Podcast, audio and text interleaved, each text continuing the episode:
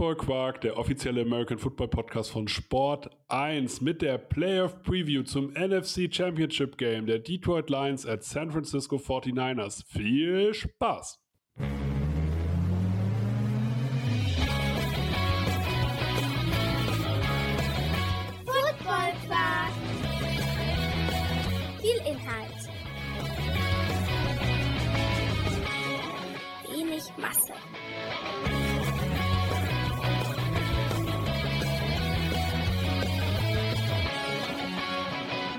Hallo Philipp. Moin. Geht's dir gut? Bist du Mir aufgeregt? geht's gut, wunderbar, ja. Ich äh, beneide gerade so ein bisschen die RTL-Crew, die diese Woche in San Francisco ist. Jan Stecker, Markus Kuhn, äh, wen habe ich unterschlagen? Sebastian Vollmer natürlich. Also Sebastian ich sag ganz Vollmer? ehrlich, Ja. nichts, nichts gegen die Bromantiker, die da jetzt in Baltimore sind, aber das Wetter ist beschissener und mit der Truppe wäre ich jetzt tatsächlich echt gerne in San Francisco, weil das hat rund um 20 Grad, laues Lüftchen, äh, leicht bewölkter Himmel, das hat Rose Bowl Flair, sag ich mal, in diesem Levi Stadium, was auch so ein bisschen, ja, schon klassisch gebaut wurde, ne? Also, ha, ich hätte echt Bock, muss ich sagen, bei dem Spiel gegen Detroit dabei zu sein, oder? Ja, und es ist halt auch trotzdem natürlich Chiefs gegen Ravens, Topspiel, aber Detroit Lions gegen 49ers steht dem Ganzen in dieser Saison nichts nach. Also ich glaube sogar, dass es spektakulärer werden kann, was einzelne Plays angeht. Ja, ich sagte ja, wenn ich, wenn ich gefragt worden wäre, bin ich aber nicht, zu welchem Spiel ich mit möchte. Äh, vielleicht ja nächstes Jahr, schauen wir mal. Äh, Beruhigt es, äh, ich beruhigt es dich, ich wenn ich dir sage, ich, beruhigt es dich, wenn ich dir sage, ich wurde auch nicht gefragt?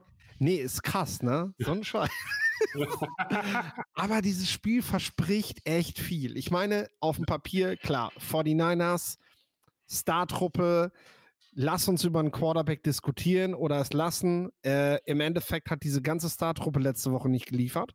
Und nicht nur So. Der Quarterback, über den wir immer noch die MVP-Diskussion und dieses Schwert haben. Die haben alle nicht gut gespielt. George Kittle hat mit einem Play drei Snaps nach seinem Worst Drop einfach das wieder gut gemacht. Aber das sind Fehler, die George Kittle nicht machen darf, die Jawan Johnson oder so machen darf oder Jawan Jennings. Äh, Entschuldigung, Jawan Jennings, aber nicht George Kittle in diesem Spiel. Äh, Trent Williams hat auch keine gute Figur gemacht mit einigen persönlichen Sachen, die er da hatte, wo er einfach cooler bleiben muss als der überragende Left Tackle dieser Mannschaft. Äh, das nun mal als kurzes Recap zu dem letzten Spiel. Äh, aber die spielen gegen ein Team, was, und jetzt muss man sich mal festhalten, was zum ersten Mal seit 31 Jahren die Chance hat, das zu schaffen, was sie in 94 Jahren Geschichte nicht hinbekommen haben. Es kam Barry Sanders, es kam Calvin Johnson, es kam Matthew Stafford und das sind halt die, an die ich mich noch so erinnern kann. An irgendwelche, Schwa äh, an irgendwelchen Schwarz-Weiß-Bilder kann ich mich nicht erinnern, ist mir auch egal. Sollen Lions-Fans hier in der Runde darauf zurückblicken. Aber die haben alle nicht geschafft, in den Super Bowl zu kommen. Nie und nimmer. Und die Lions stehen wieder vor der Tür. Die klopfen an und jetzt wollen die in dieses Spiel. Und Amon Ra St. Brown kann als, ich glaube, das kann man schon sagen, wichtigster Spieler in der Offense nach dem, nach dem Quarterback selbstverständlich immer, äh, kann das schaffen, was diese Legenden der Lions nicht hinbekommen haben. A, wäre dann mit einem Schlag auch eine Legende.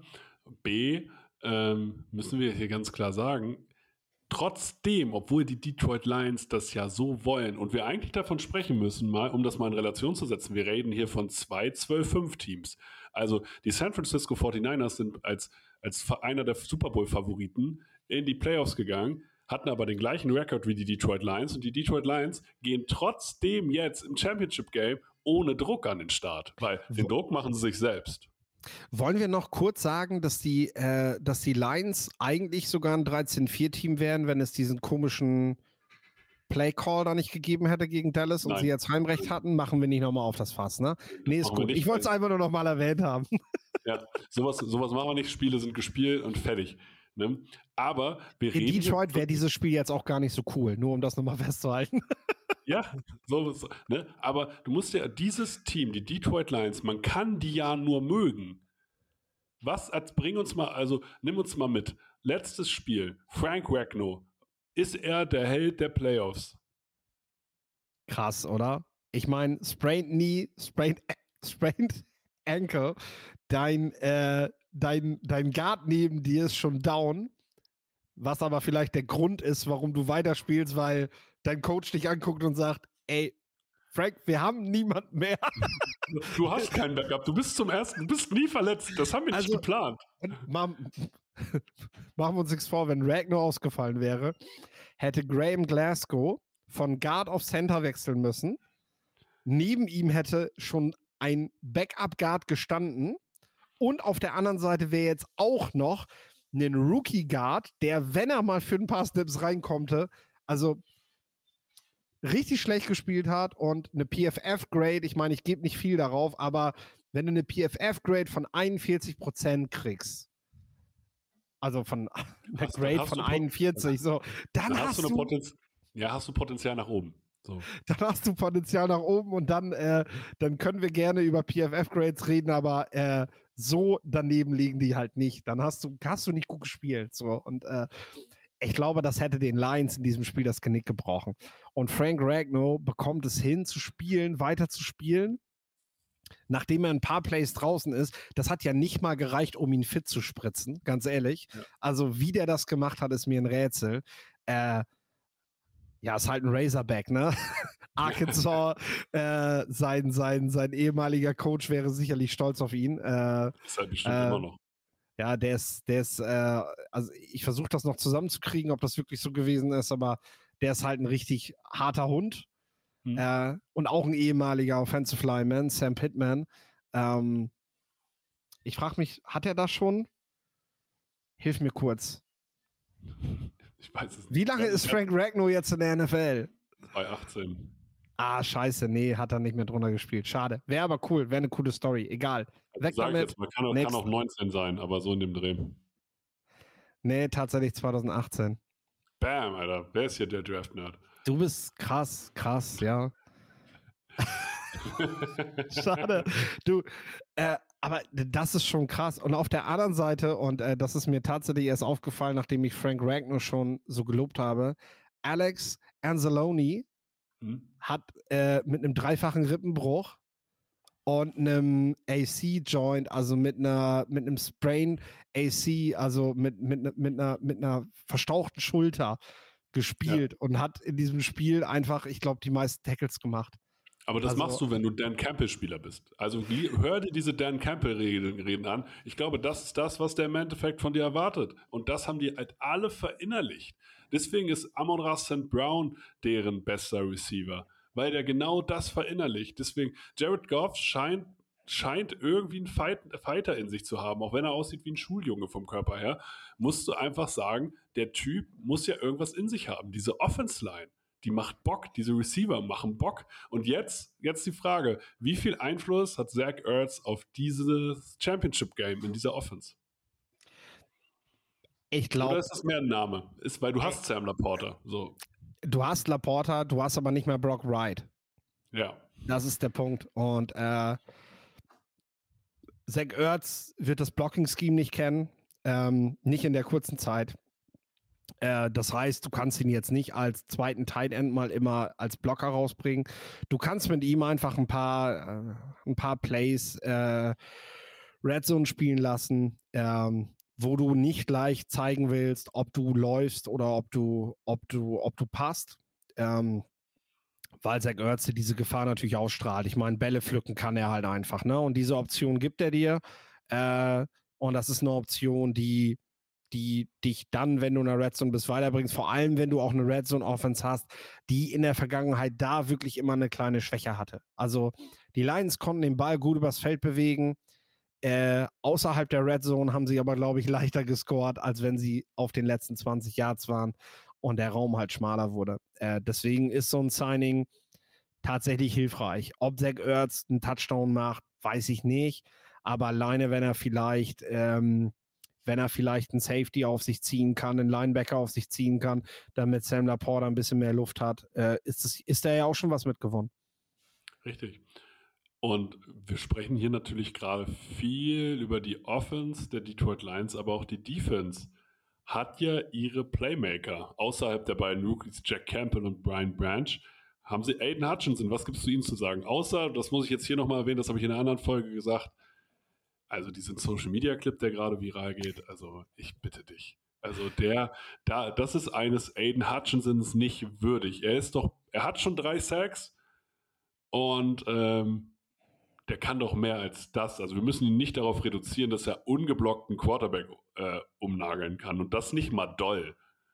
Nee, du, du kannst ja jetzt noch mal für Plays sorgen, ne? Du kannst ja jetzt noch mal, also gegen McKivitz oder so, äh, hat Hutchinson schon noch mal eine reelle Chance, noch mal ein besseres, einen besseren Clip zu ja. kreieren. Ähm, Hutchinson ist, für die, die es noch nicht wissen, er ist der Homegrown-Player. Äh, die Lions haben ultra Glück gehabt, wenn man jetzt mal ein Recap zum Draft macht, dass die Jaguars einfach vor ihnen Trevor Walker genommen haben und nicht Hutchinson. Äh, dadurch ist Aiden einfach, und ich glaube auch für Aiden war es großes Glück, dass er bei seiner Franchise, dort wo er geboren ist, aufgewachsen ist, dass er dort gelandet ist. Ans College jetzt, gegangen ist. Der ja, ist in ja, Michigan aufs College gegangen. Genau, so. Michigan ist aber ja, Ann Arbor ist, ist nicht, ein Stück weg von Detroit. Ist, ja, sag, ne? ist nicht Detroit, aber ist zumindest da. So. Genau, äh, genau. Ähm, und dass er jetzt als Liebling der Fans so, so spielen kann und äh, so genial auch spielen kann. Der hat äh, Ballett und Breakdance gemacht als Kind, das siehst du. Spin Moves kann, glaube ich, momentan kein Passrusher so stark wie er die macht.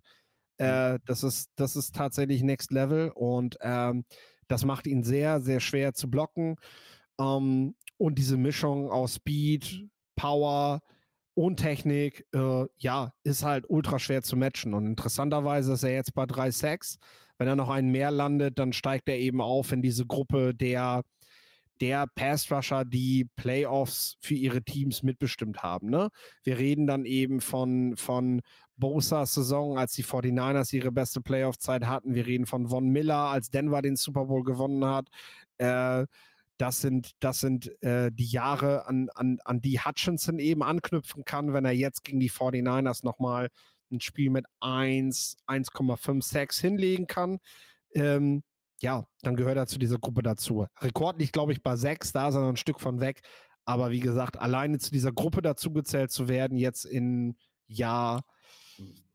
Ja, zwei, ne? Zwei, zwei, zwei. Jahr zwei, das ja. ist schon, das ist auf jeden Fall eine Ehre. Nun ist es aber so, dass die, wir hypen die Lions natürlich. Und wenn, wenn du mich jetzt fragst, wer soll gewinnen, dann sage ich die Lions, einfach nur aus Sympathie. Wenn ich dir sage, wer wird gewinnen, weiß ich nicht, ob ich die Lions sage, weil diese Offense spielt gegen eine Defense, wo ich ehrlich gesagt echt immer noch sage, ey, das ist halt tatsächlich so ein All-Star-Team. Ne? Das ist so eine All-Pro-Versammlung von irgendwie, ich sag mal, ich glaube, neun Pro-Bowlern, fünf AP-First-Spielern, die sind natürlich, davon ist nur einer in der Defense, nämlich Fred Warner, aber das ist schon eine Ansammlung an klasse Spielern, weil wenn wir davon reden, Nick Bosa, Javon Hargrave, Eric Armstead, Chase Young, Warner, Greenlaw, dann ist das die Front Six, wo ich hier beim letzten Mal schon gesagt habe, das ist beeindruckend und die haben, also die haben jetzt nicht so krass gespielt in der, in der letzten Woche haben die zwei schlechte Spiele am Stück. Davon bin ja, ich nicht das überzeugt. Ist, so. Das ist das Ding, ne? Wenn die 49ers so spielen, wie sie spielen können, und dazu braucht es keine Überleistung, dann finde ich, so. dann können sie den Lions den Lauf wegnehmen, weil Frank Ragnar sowieso angeschlagen ist. Und so. mit Armstead und Hargrave ist dann einfach die Tür zu. So, da kommst du nicht durch. Da kann Montgomery noch so sehr nie einen Tackle for Loss kassieren. Gut, aber mehr als ein Yard kriegt er dann auch nicht. Äh, da kommst du halt nicht durch. Ähm, du wirst auch über den Pass schwierig den Ball bewegen können, weil dafür können die 49ers einfach hinter dieser Front eine ganze Menge Raum abdecken. Ähm, aber, und das gehört auch zur Wahrheit dazu, die 49ers haben im letzten Playoff-Spiel und auch in anderen Spielen schon gezeigt, ich fand, mich erinnerte das letzte Spiel so ein bisschen an das erste Quarter gegen die Eagles. Da haben mhm. sie den Hebel umgedreht und ja. haben das Spiel an sich gerissen. Aber das fehlte mir letzte Woche gegen die Packers. Da war das nicht zu sehen, dass sie plötzlich aufwachen und das Spiel an sich reißen. Ähm, ein Punkt dafür zum Beispiel ist Chase Young. Chase Young mag ein überragender Passrusher sein, aber wo der teilweise gegen die Running Backs der Packers hingelaufen ist und welche Tür der offen gelassen hat, ich bin nicht überzeugt, dass der dieselben, dass der denselben Snap Count kriegt gegen Detroit, weil äh, Green Bay spielt mit Jones. Und Jones ist es halt eher gewohnt, zwischen den Tackles zu laufen und da zu ballern. Wenn Jamir Gibbs, wenn du gegen Jamir Gibbs die Tür so aufmachst, dann ist der weg dann macht er dir 60 Yards und einen Touchdown mit einem Lauf. Äh, und Chase Young hat wirklich nicht gut ausgesehen. Also das äh, hat mir gar nicht gefallen. Ähm, das ist ein Punkt, aber du hast dahinter halt, ja, Randy Gregory in der Rotationsrolle, Robert Beal als Rookie. Also du hast halt jetzt durch, die, durch, den, durch den Ausfall von Cleveland Farrell, der ähm, auf IR ist und den wir dieses Jahr nicht mehr wiedersehen werden, äh, hast du gegen den Lauf ein Problem, wenn es nach außen geht. Innen brauchen wir nicht drüber reden. Montgomery wird er machen, weil machen wir uns das vor, die Lines sind die Lines und die, die, werden, die werden sich nicht verbiegen. Und das, da, daran, daran tun sie meiner Meinung nach auch gut, dass sie sich nicht verbiegen lassen vor den 49ers, sondern dass sie ihr Spiel weiter durchspielen und sagen, ja, entweder funktioniert das hier oder halt nicht. Aber wir bleiben uns hier treu. Wir, wir fangen nicht an, irgendwelche Experimente zu machen, wo Jared mhm. Goff dann plötzlich drei Interceptions wirft, weil, äh, weil ihm dieses Spiel nicht behagt und ähm, wo wir nicht klarkommen. Das heißt, wir werden weiter David Montgomery ein, drei Spielen sehen, Jamir Gibbs ein, drei Spielen sehen. Wir werden keine, oh, Gibbs funktioniert besser, dann spielt der jetzt mehr, weil dann ist der nämlich im dritten Quarter blau. Na? Die werden weiterhin das machen und dann wird es eben Drives geben, wo Montgomery in der Line feststeckt und nicht weiterkommt und nur die Drives mit Jamie Gibbs fun funktionieren. Sie funktionieren aber eben vor allem deshalb, weil du ihn nicht, weil du ihm nicht diese Hauptlast gibst. Hm. Jetzt kommen wir zum Thema Hauptlast. Wir haben jetzt, du hast jetzt gesagt, also Gibbs wird der entscheidende Faktor sein, neben Amaron St. Brown natürlich in der Offense der Detroit Lions. Nun treffen sie auf eine Offense, also sie mhm. nicht, aber sozusagen. Nee, sorry, sorry möchte ich noch mal kurz erwähnen. Ähm, weil wenn man es runterbricht, ist es so, wenn du die Kadertiefe einbinden konntest in dein Game, dann hatten die 49ers in der Defensive Probleme. Also statistisch ist es einfach, kannst jetzt sagen, ist eine Zahl und wie kannst du das begründen? Aber im Endeffekt, wenn, wenn äh, fünf Anspielstationen in der Offense mehr als also zwei Targets ne, oder mehr hatten, dann, ähm, dann haben die 49ers jedes Spiel dieses Jahr gewonnen. Fünf oder weniger Re Receiver. Ab sechs Receivern, hm. ab, ab sechs verschiedenen Receivern, die zwei oder mehr Targets hatten, ja. haben sie fünf von zwölf Spielen verloren. Okay. Also das ist jetzt, ne, also zumindest mal eine Zahl, die man raushauen kann. Und das bedeutet bei den Lions, neben Amon Ross and Brown, Sam Laporta, die eh gesetzt sind, wo du sagen kannst, safe, die werden Catches machen, die werden Bälle kriegen. Jamie Gibbs gebe ich dann auch nochmal. Äh, nicht nur im Lauf, sondern eben auch im, im Passgame, ne? Sind es halt Jameson Williams, Josh Reynolds und ja, wer ist dann die sechs? Ne? Genau, das ist, das ist das, das müssen sie rauskriegen. Das, das, ist nicht die Welt, aber ähm, kriegen die Lions über Vielfalt diese Offense halt ins Spiel und gehen nicht auf ihre ein, zwei Go-To-Guys, ähm, weil die kannst du rausnehmen, das können die 49ers ganz gut. Äh, spielst du einfach vielfältig und kreativ, äh, hast du die Möglichkeit, die 49ers zu knacken. Das haben andere Teams vorhin eben auch geschafft. Und jetzt ist aber die Frage, weil die 49ers gehen ja nicht nur mit einer Defense aufs Feld, sondern sie haben natürlich auch eine All-Star- Offense, eine All-Pro-Offense, die sozusagen nach allen Regeln der Kunst überall geehrt wird. Christian McCaffrey, Debo Samuel, Ayuk, George Kittle, Kai Juszczyk, Trent Williams. Wir haben sie zigmal erwähnt. Nun hatten die alle ein Problem. Und auf diese Quarterback-Diskussion, dass Brock Purdy äh, kein Elite-Quarterback ist, aber äh, MVP-Zahlen auflegt, ja, mag alles sein. Brock Purdy ist in dem Moment gerade der beste Quarterback, den die 49ers haben und damit genau richtig an dieser Stelle. Und deswegen wird der spielen, der wird auch gut spielen, aber natürlich braucht er eine Abhängigkeit oder hat er eine Abhängigkeit von seinen Mitspielern. Er macht es trotzdem den Umsprechenden entsprechend gut und Was ist denn, was ist gerade die Diskussion? Wen wollt ihr da haben? Sam Darnold? Also, natürlich ist Brock Purdy der richtige Quarterback und das siehst du daran, dass die Anzahl der Big Plays in dieser Offense deutlich gestiegen ist gegenüber Jimmy G und das wäre bei Sam Darnold ungefähr auf demselben Level wie bei Jimmy G. Äh, Brock wirft den Ball auch tief. Das macht er selten, weil er das einfach nicht nötig hat in diesem Team. So. Aber zwei, dreimal im Spiel macht er das und hat dann eine überragend gute Completion Rate. Also äh, wenn er dann mal den Ball tief wirft, weil wohl irgendwie das kaum eine Defense auf dem Zettel hat. Und die Lions sind in der Tiefe jetzt auch wohl, wohl schon, also die haben keine gute Secondary. Das ist einfach so. CJ Gardner Johnson ist gerade auch eher ein Großmaul, als dass er dicke Plays macht. Der darf auch gerne noch eine Schippe drauflegen gegenüber dem letzten Spiel. Äh, schön, dass er in den Playoffs zurückgekommen ist, auch nochmal als Tone-Setter dieser Defense. Aber so, bis auf, dass halt er das verbal macht, mehr. ist er noch ja, nicht. Genau. Nee. Ja. ist doch noch nicht viel, ne?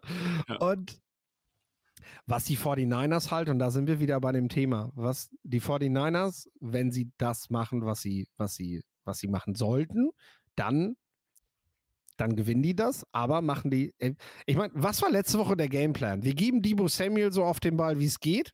Und als der down ist, hatten sie keine Idee mehr. Also Kyle Shanahan muss doch kreativer diese Offense leiten, als das, was er da gemacht hat. Jetzt kommt aber tatsächlich mein Take. Ähm, und ich weiß nicht, ob du mir direkt einen Kopf abreißt. Nee, mach mal. Das Coaching-Duell gewinnt Dan Campbell gegen Kyle Shanahan, weil Kyle Shanahan ist ein Regular Season Coach. Und ich stimme dir zu, ich reiß dir nicht den Kopf ab, weil Kyle Shanahan hatte letzte Woche gegen die Packers keinen Arsch in der Hose. Du musst da doch rausgehen im eigenen Stadion gegen ein Team, was du jetzt wie oft nacheinander in der Postseason geschlagen hast und den Gegner an die Wand spielen mit einem Quarterback, der in seinem zweiten Postseason-Game ist. Das kann doch nicht wahr sein, dass dein Gameplan daraus besteht, Debo Samuel so oft wie möglich den Ball zu geben und wenn der plötzlich nicht mehr spielen kann, dann versuchen wir den irgendwie wieder aufs Feld zurückzukriegen, was dann aber ja auch nicht funktioniert hat. Äh, du musst es ja sehen, die, die 49ers hatten im Endeffekt den gleichen Gameplan, den die Houston Texans hatten. Bloß, dass die Houston Texans halt nicht Debo Samuel hatten, sondern Devin Singletary. Deren Gameplan war auch nur Singletary den Ball in der Hand zu drücken. Ja, und die Texans haben auch nicht die Möglichkeit. Also die genau. Texans genau. haben auch gar nicht die Möglichkeit. Das ist ja der große Unterschied. Und das sage ich ja auch zu den Lions. Die Lions müssen sich treu bleiben. Die müssen das spielen, ja. was sie gut können, weil das können sie. Was anderes können sie nicht. Aber die 49ers, bitte. Ich möchte zum Beispiel die Lions haben einen guten Cornerback mit Cam Sutton. Der macht dieses Jahr ja. wirklich eine verdammt gute Figur und er hat sich auch als Nummer 1 Cornerback jetzt festgespielt. Aber Kindle Wildor, Leute, ich habe den bei den Bears gesehen. Der, der ist kein Nummer 2 Cornerback. Nein. Und ich erwarte von einem Offense Mastermind wie Kyle Shanahan, dass er das hinkriegt, dass seine Playmaker so oft wie es nur geht, diesem Mann im Gesicht stehen. Dass sie nicht gegen Brian Branch, und gegen Cam Sutton spielen, sondern gegen Kindle Wildor. Und der sie schlagen muss. Und das ist das Matchup, was Brock Purdy dann sucht. Der sucht nicht Debo Samuel, der sucht dieses Matchup. Und wenn das Brandon Ayuk ist, wenn das Jawan Jennings ist, wenn das George Kittle ist, Christian McCaffrey wegen mir auch, dann gebe ich ihn. Aber ich suche nicht die ganze Zeit einfach, McCaffrey ist der bessere Playmaker. Das ist mir egal, ob der von Brian Branch gecovert wird, den spiele ich an dann ist es genau das, was die 49ers, was, ihn, was ihnen dann schwerfallen wird. Das wird nicht gut sein. Und die können mein, das mein, Ja, und mein Gefühl, je wichtiger der Moment, desto unkreativer wird Kyle Shanahan und je ja. wichtiger der Moment, desto konservativer wird er auch im Playcalling. Also ich habe, also wenn das, wenn dieses Spiel im vierten Quarter eng wird, dann sehen wir Christian McCaffrey auf einmal die ganze Zeit als Running Back, der irgendwie zwischen den A-Gaps rumtanzt. Was ja. so gar nicht sein Spiel ist. Genau, genau. Und das ist mein Take zu dem ganzen Thema. Äh, wenn die 49ers in den Super Bowl kommen, dann wird der Champion aus der AFC kommen. Bei den Lions bin ich mir da nicht sicher. So, das ist doch. Wie, wie begründest du es? Ja, du hast es doch gerade gesagt.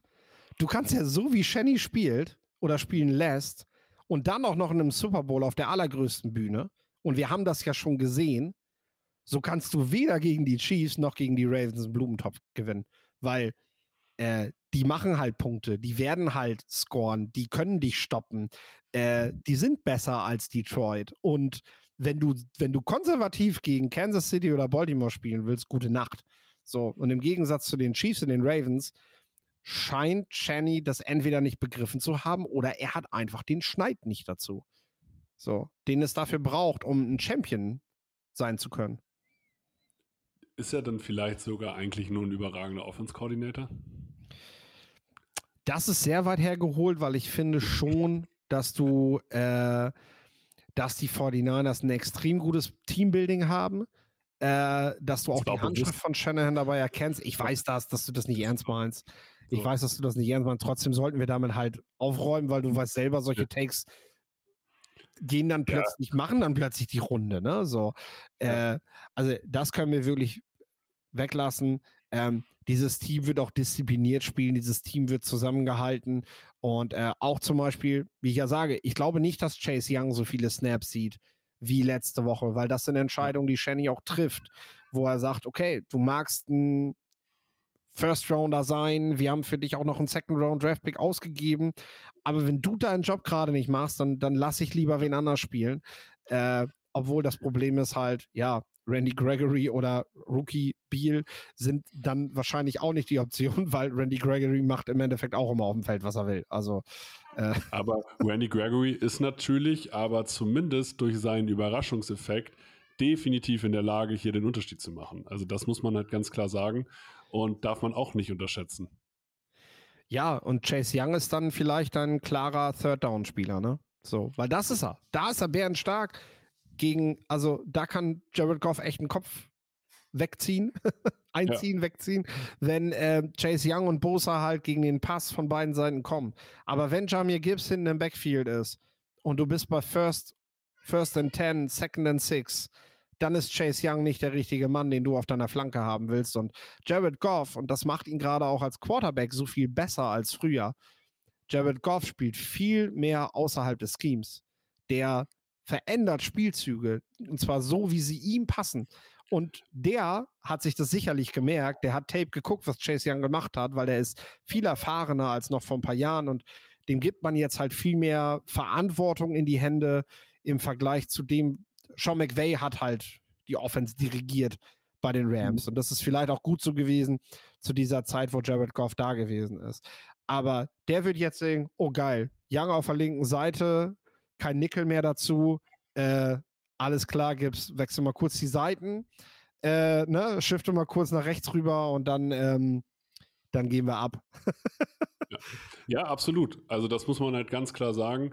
Ähm, ist das vielleicht auch ein Verdienst von Dan Campbell, dass ein Jared Goff auf einmal mehr, mehr Selbstbewusstsein hat? Ja, Weil klar. dafür brauchst du Selbstbewusstsein.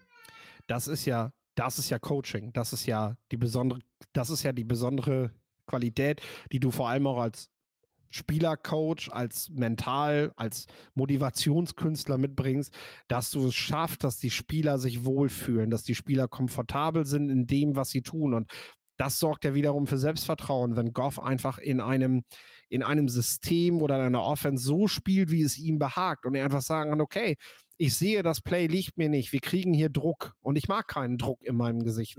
Also sorge ich dafür, dass ich das, dass ich den Spielzug ändere, dass ich diesen Druck, der gerade kommen soll, dass ich dem entweichen kann mit einem Screen Pass, indem ich meinen Running Back das einfach einstecken lasse. Ne? So ist vielleicht nicht ganz nett, aber als Quarterback eben auch smart, weil der hält das meistens auch besser aus und ähm, Ja, jeder General Manager gibt dir dafür recht, weil der ist halt günstiger. so, und ich weiß nicht, ob es die Knie von Ragnar mitmachen, aber so ein paar, so ein paar, so ein paar schöne Counter-Runs äh, wären, wären glaube ich, ganz nice, so, wenn die, äh, wenn du die mal bringst. Ja, absolut. Hier natürlich auch wieder die Frage, wer gewinnt und wer ist der X-Faktor außerhalb des Quarterbacks? Obwohl, das muss man bei den 49ers, wenn du jetzt 49ers sagst, muss man das, das dazu sagen. Bei den 49ers ist es auch langweilig, da jetzt zu sagen, ja, Christian McCaffrey wird der X-Faktor. Ja, du hast recht, ne? Äh, nee, die, ähm, die, also einfach, weil ich es mir wünsche. Weil ich es mir wünsche, möchte ich, dass die Lions mit 24 zu 21 gewinnen. Es wird auch knapp. Und äh, ja, wenn wir schon beim Wünschen sind, dann äh, wünsche ich mir, dass St. Brown äh, den entscheidenden Touchdown macht. Oder das entscheidende First Down, was es braucht, damit die Uhr ausläuft, weil das ist ja das Faszinierende bei den Lions. Äh, sie haben jetzt zweimal knapp gewonnen und beide Male sind sie im Endeffekt als, ähm, sind sie praktisch mit der Uhr, die ausläuft, in der Victory Formation vom Platz gegangen, weil sie, weil sie, äh, weil sie es geschafft haben, als sie den Ball zwei Minuten Verschluss nochmal bekommen haben, sich nicht stoppen zu lassen, sondern am Ende eben vor allem mit einem Spieler wie St. Brown dann für das neue First Down zu sorgen und einen Haken dran zu machen. Würde ich ehrlich gesagt so, ich glaube zwar, dass die 49ers gewinnen, aber ich würde mir deinen Wunsch einfach wünschen und schließe mich in dem Sinne einfach an. Deswegen, wenn euch diese Folgen gefallen, liked sie, teilt sie, markiert uns auf allen möglichen Sachen, damit möglichst viele Leute diese Folgen sehen. Das letzte Wort hat wie immer Philipp. Ja, ich glaube, nächste Woche machen wir dann mal das Trainerkarussell und was es noch so zu erzählen gibt, was jetzt so liegen geblieben ist.